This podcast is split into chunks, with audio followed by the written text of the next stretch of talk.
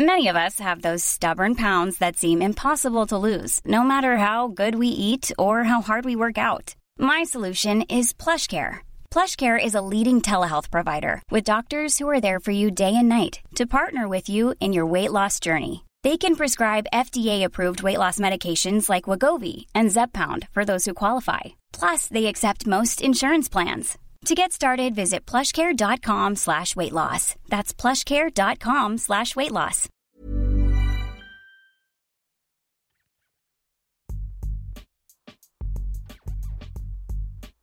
Bienvenue dans ce nouvel épisode de Graines d'Orienté. Je suis Juliette et je suis ravie de vous proposer une nouvelle exploration des ressorts de l'orientation épanouie. Aujourd'hui, j'ai le plaisir de recevoir Marion de la Foreste d'Yvonne, coach en développement personnel et professionnel.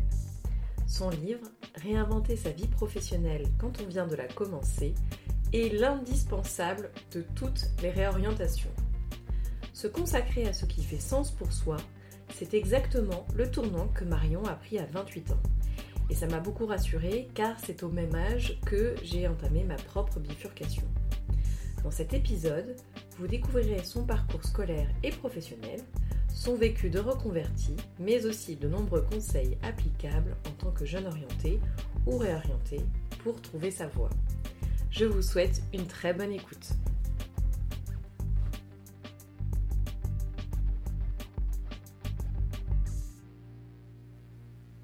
Bonjour Marion. Bonjour Juliette. Merci beaucoup de me recevoir chez toi pour cet enregistrement. Bah merci à toi d'avoir pensé à moi. Alors je dois te dire que en tout premier lieu que j'ai un regret, c'est de ne pas t'avoir rencontré plus tôt parce qu'au final la lecture de ton livre il y a quelques temps m'aurait été extrêmement précieuse au moment où je me posais plein de questions sur mon avenir professionnel et ma réorientation. Et euh, c'est vraiment une lecture que je recommande à, à tout le monde. Alors ma première question habituelle, c'est quel est le pire conseil d'orientation que l'on ait pu te donner? Alors, euh, moi, à proprement parler, en fait, on m'a pas vraiment euh, donné de conseils d'orientation quand je me suis orientée. Euh, et on m'en a pas donné ni de bon ni de mauvais d'ailleurs. J'ai eu des parents qui m'ont plutôt laissé libre de ce que je voulais faire et de ce que j'avais envie de faire. donc je dirais qu'à la rigueur, ce serait plutôt celui qu'on pourrait donner, que je trouve le plus mauvais, c'est de dire, voilà, bah, va vers ce qui est tendance, ou ce qui paye bien, ou ce qui est à la mode, ou va vers ça, il y a plein de débouchés, euh, c'est porteur, euh, parce qu'en fait, quand on dit ça aux personnes, ce qu'on fait sans le vouloir, c'est ben, on les incite à aller chercher à partir de l'extérieur, en fait. Alors que, on en parlera après, je pense, mais pour moi, une, orientation, une réorientation réussie, ça part de soi, en fait, en tout premier lieu. Et alors justement, toi, tu as un parcours jalonné d'orientation de, et de réorientation. Oui. Qu'est-ce qui. Alors, déjà, est-ce que tu peux nous parler de ton parcours et quelles sont les aides, toi, qui t'ont, permis d'avancer? Quelles sont les questions que tu t'es posées et quelles sont les solutions que tu as mis en place? Alors, en fait, moi, à la base, euh, j'ai fait une, une, terminale L. Euh, je me suis orientée vers, une, vers L parce que j'adorais les langues. Euh, j'étais plutôt littéraire dans l'âme, on va dire. et à l'époque, en fait, j'avais des aspirations qui étaient plus euh, tourner vers le journalisme, les, langues sans savoir trop quoi comme était derrière, mais euh, euh, la mode aussi, l'édition. Donc ça c'était c'était au tout début et en fait moi j'étais dans un environnement enfin j'étais entourée de personnes finalement ça a beaucoup joué aussi le, et ça j'en parle dans le livre d'ailleurs à quel point le l'environnement familial compte aussi dans l'influence qu'on peut avoir sur la, bah, la vision qu'on a du travail, euh, la vision qu'on a des métiers, etc. Euh, et ça, je pense que c'est très important d'en parler aussi parce que souvent, euh, on, bah, on, est, on est réduit que ce soit en orientation ou même en réorientation, parce qu'en réorientation, souvent, on fréquente un même cercle d'amis et tout qui tourne souvent autour de nos amis d'école ou d'études et tout. Et du coup, moi, souvent, quand mes clients viennent me voir, ils me disent, mais j'aimerais bien me réouvrir à des métiers que je ne connais pas, parce qu'en fait, il y en a plein que je ne connais pas. Et c'est vrai qu'on a, euh, quand, avant qu'on s'y intéresse vraiment, on a une vision assez limitée de son, du champ des métiers qui existent en fait. Ouais, je l'ai complètement vécu aussi avec euh, parfois euh, un métier en tête, un domaine en tête, et puis c'est vrai que tu as une toute petite vision du sujet, et le moment où tu vas essayer d'aller creuser ou que tu te fais accompagner, euh, c'est là où de nouveaux horizons s'ouvrent et c'est là où tu te dis effectivement que tu as été très marqué par ton environnement, mais en même temps, bon, c'est propre à, Exactement. à, chacun. Absolument. Il n'y a pas de mal à ça, mais c'est un constat en fait. C'est assez important de le constater. Et, et du coup, voilà, moi j'avais des métiers plutôt que je trouvais un peu chiant et sérieux en fait autour de moi, sans voilà, sans critiquer ce que les, les métiers exercés par ma famille, mes proches et tout, mais voilà, ça m'attirait. Enfin, je trouvais pas ça très fun quoi.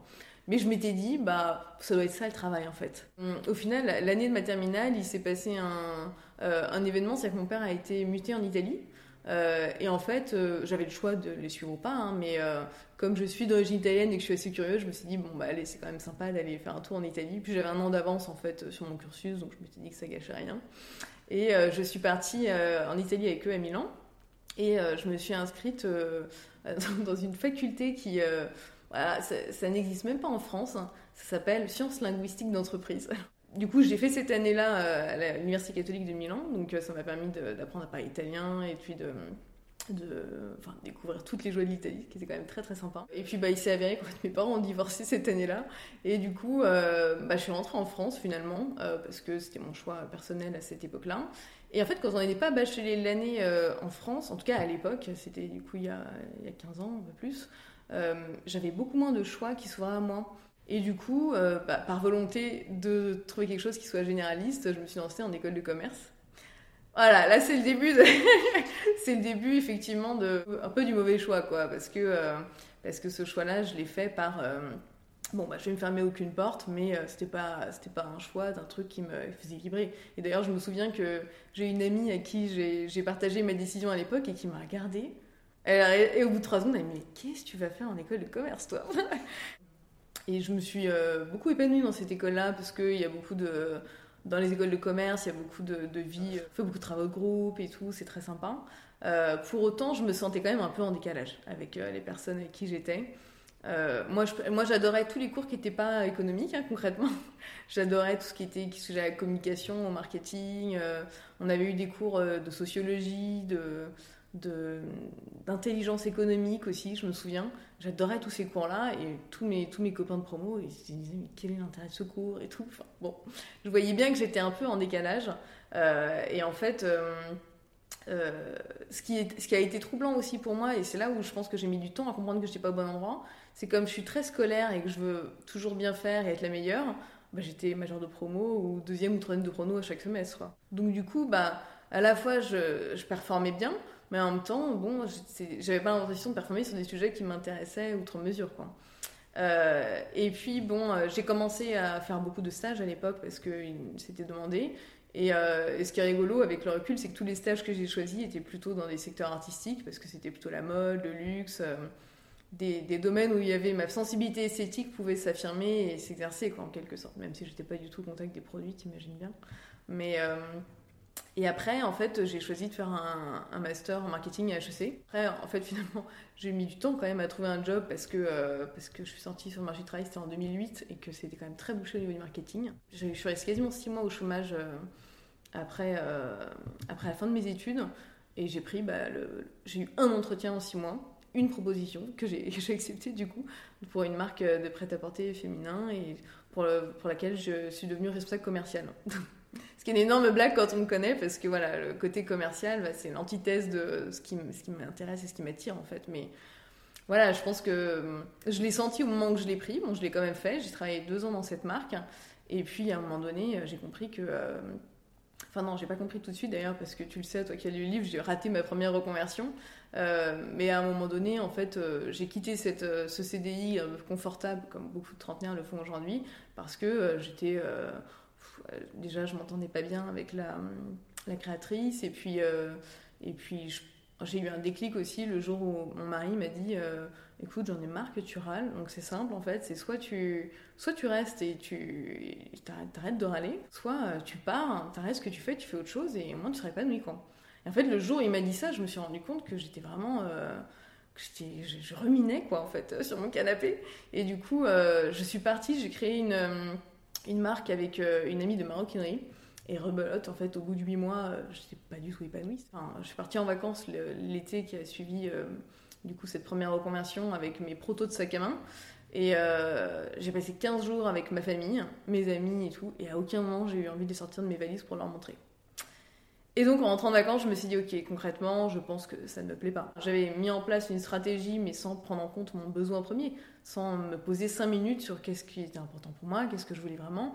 Et du coup, j'ai mis en place une stratégie qui n'était pas du tout adaptée à mes besoins.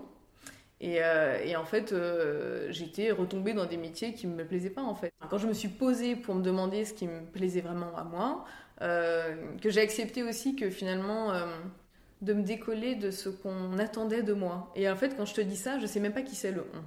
Tu vois C'est vraiment, le, je sais pas, la société, ce qui pouvait paraître bien de l'extérieur, ce qui pouvait être valorisant. Mais en fait, je me souviens très bien qu'à cette époque-là, je me suis dit, ok, je, je, je, me décolle de cette étiquette de la fille parfaite qui finalement fait ce qu'il faut faire, mais qui fait pas ce qui lui convient. Quoi.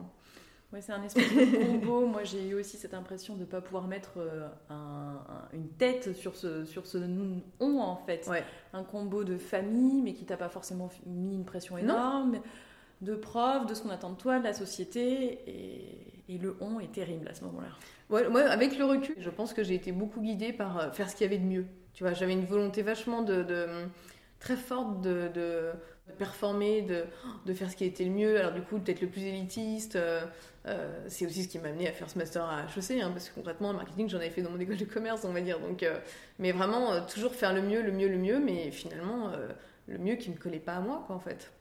Puis moi, j'ai parfois l'impression qu'avec la massification scolaire et puis aussi le fait que bon, nos parents, généralement, sont à peu près la première génération qui a accédé aux études supérieures, il y a cette euh, injonction aussi de faire mieux que la génération précédente. Oui, sans doute. Ouais, ouais, sans doute, ouais. Et de courir un peu après, après ce lièvre. Ouais, ouais c'est très possible. Et donc aujourd'hui, euh, tu as fait de la reconversion et de la génération Y ton expertise, ouais. puisque c'est vraiment au cœur de ton accompagnement, de ton coaching. Euh, quelles sont les caractéristiques un petit peu de cette génération La génération Y, euh, c'est euh, tout un poème. Hein. Pour la resituer, c'est des personnes qui sont nées entre la fin des années 70 et milieu des années 90. C'est la première génération, je pense, à avoir grandi dans un univers vraiment très cocon. on a été très coucouné, on a été très réconforté, on a obtenu beaucoup de reconnaissance, on a été très encouragé.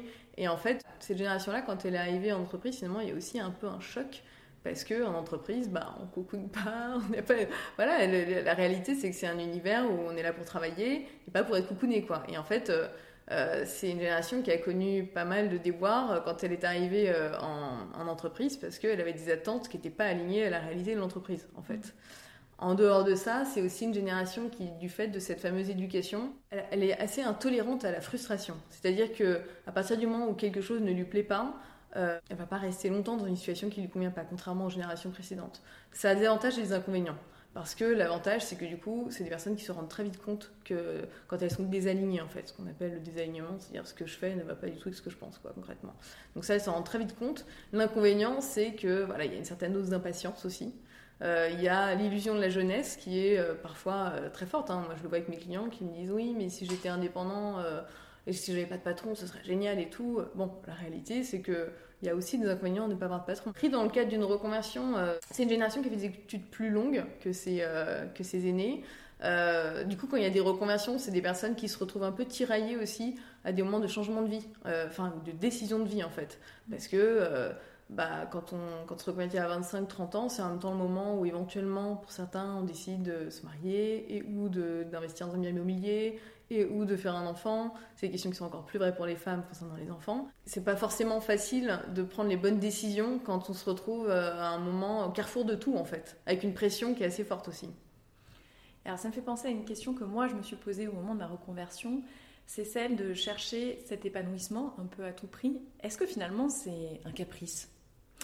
Alors, moi, je pense que, euh, comme je te le disais, c'est euh, une, euh, une, génération qui est assez intolérante à la frustration. Donc, ça, c'est dû à l'éducation qu'elle a reçue, qui était différente de celle de ses aînés, qui peut être souvent perçue comme un caprice, effectivement, de la part de, l'entourage, même par elle-même. Moi, j'ai connu beaucoup de clients qui me disaient, mais j'ai l'impression que je fais un gros caprice, enfin, qui se culpabilisaient de ça, beaucoup. Moi, je pense sincèrement que nos aînés auraient eu la possibilité de faire ce qu'on fait nous aujourd'hui, ils l'auraient fait. Et je le sais parce que j'en ai beaucoup parlé avec des personnes qui avaient 50, 60, 70 ans, qui m'ont dit, mais moi, si je si j'avais eu le courage de, de changer aussitôt que toi tu l'as fait, euh, mais je l'aurais fait tellement, enfin j'aurais, j'aurais tellement adoré le faire.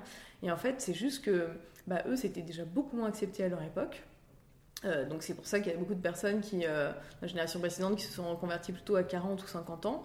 et puis ils n'avaient pas non plus, je veux dire, le développement personnel que nous on connaît aujourd'hui, ils n'avaient pas du tout. Je veux dire, à, leur époque, c'était plutôt c'était plutôt la psy. Et concrètement, se payer les services d'un coach, par exemple, euh, ça coûtait mille fois plus cher qu'aujourd'hui. Il n'y avait pas des groupes de parole comme nous on a aujourd'hui. Il n'y avait pas euh, la, rupture conventionnelle. Il n'y avait pas l'auto-entrepreneur. Donc en fait, on a tout un tas de jouets aujourd'hui qui font que nous, on peut euh, plus facilement se lancer là-dedans.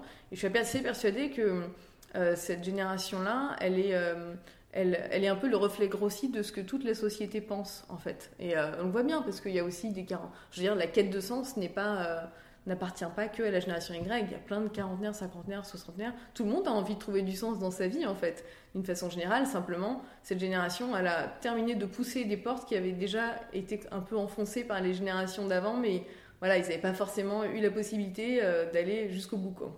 Oui, c'est une exigence qui aligne un petit peu euh, l'intelligence qui correspond aussi aux études supérieures qu'on a fait aujourd'hui avec, euh, avec cette quête de sens. Euh, et, du coup, ça, peut s'expliquer comme ça. ça. se comprend mieux comme ça d'ailleurs. Et tu, parlais tout à l'heure de, de, la composante développement personnel qui finalement est quand même assez récente.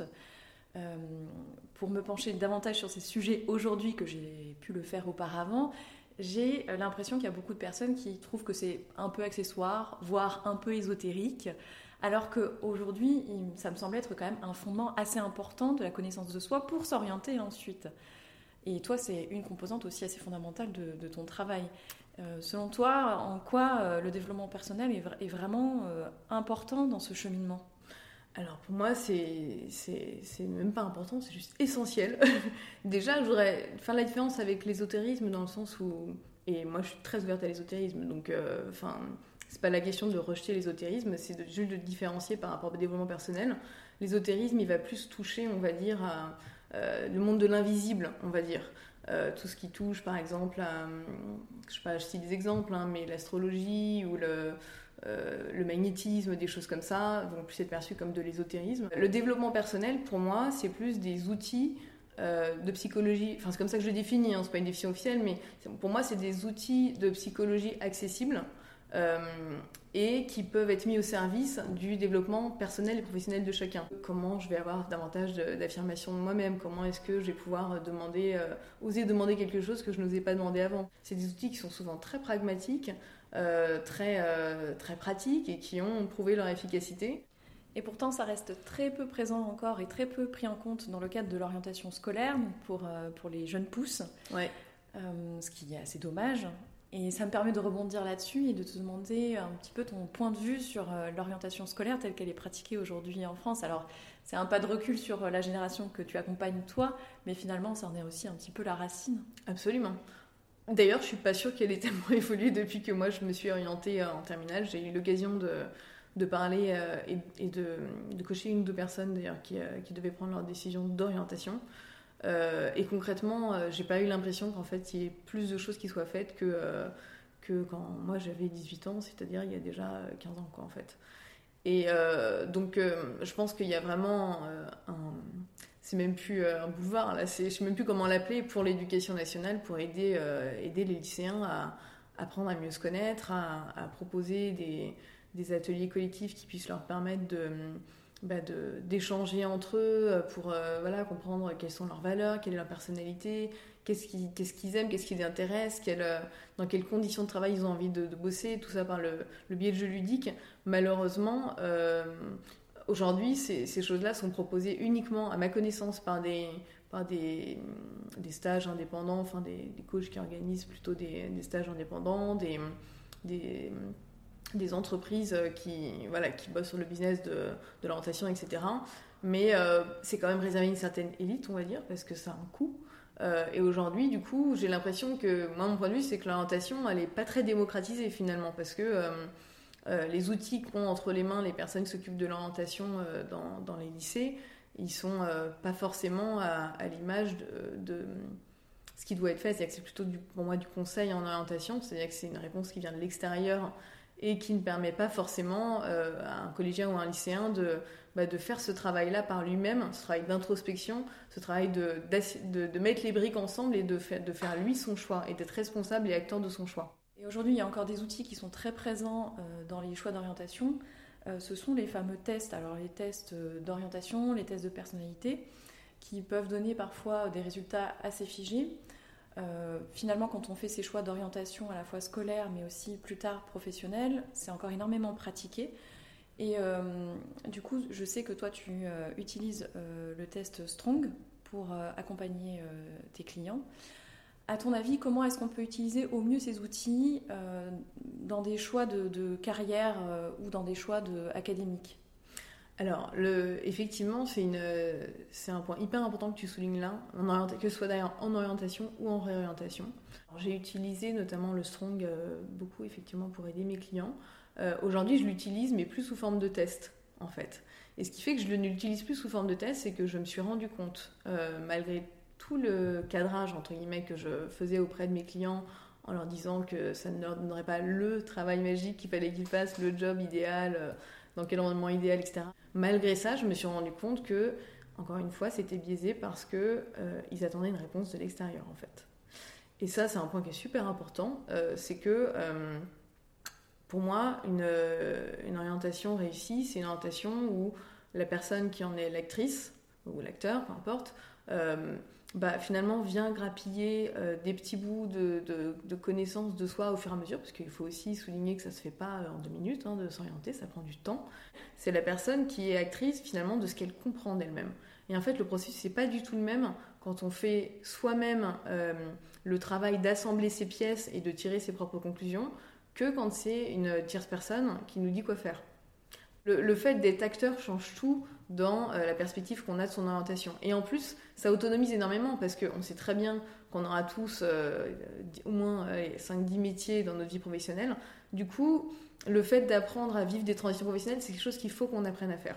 Et du coup, de ne pas dépendre d'une personne extérieure qui, à un, moment X, nous aurait donné les bonnes réponses et du coup se dire Ah bah oui, je vais retourner voir X parce qu'à l'époque, il m'avait donné les bonnes réponses. C'est dommage de réfléchir comme ça parce qu'on traverse, enfin, on n'est pas dans un cercle vertueux d'autonomie en fait. Ouais, c'est effectivement, ça peut être malheureux parfois, euh, surtout que, alors pour en revenir vraiment au, test, euh, je trouve aussi que hum, pour les jeunes dont c'est les premières expériences d'orientation et un peu de révélation euh, de pistes pour eux, ça peut être hyper enfermant et finalement assez réducteur et, et, ça reste un résultat figé. Donc sans pour autant dire qu'il faut totalement les éliminer, je trouve que c'est quand même un support à utiliser avec parcimonie. Avec parcimonie. Absolument. Exactement. Ouais. Et du coup, euh, je vois que le, temps file euh, et, que tu nous as déjà euh, donné beaucoup de, très bons conseils pour les jeunes et pour les moins jeunes. et je voudrais conclure en revenant vraiment à, l'essence de ce que tu fais aujourd'hui et de, l'accompagnement que tu proposes, qui est donc autour de la reconversion. Au-delà du fait qu'il faut absolument lire ton livre quand on veut se reconvertir, si tu pouvais nous donner vraiment la première question qu'il faut se poser quand on se dit qu'on veut euh, justement apprendre à gérer une transition professionnelle, se reconvertir, ouvrir ses horizons, quelle serait-elle? Et peut-être le pourquoi je travaille. Euh, dans le cas d'une reconversion, euh, répondre à la question pourquoi je travaille, ça permet à se connecter au sens qu'on met au mot, au mot travail, au concept du travail et à, se reconnecter à ce qui est important pour toi, pour soi, à ses valeurs, voilà, ce qui conditionne finalement cette action euh, de se lever chaque jour pour aller faire quelque chose. Donc voilà, si c'était une question, ce serait ça, et si c'était euh, un concept plus généralement, ce serait vraiment vraiment la connaissance de soi, de, euh, de, voilà, de ce qu'on sait faire, de ce qu'on a envie de faire, des conditions dans lesquelles on a envie de faire, de, ses valeurs, de, de ses intérêts, de sa personnalité. toutes ces choses-là sont vraiment le, pour moi le le pack de base à avoir sur soi, enfin avec soi pour, euh, pour entamer une reconversion, c'est clair et net. Et ben, on repart avec notre pack de survie. Merci beaucoup Marion pour ton temps. Merci à toi Juliette. Et pour tous ces conseils. Je t'en prie.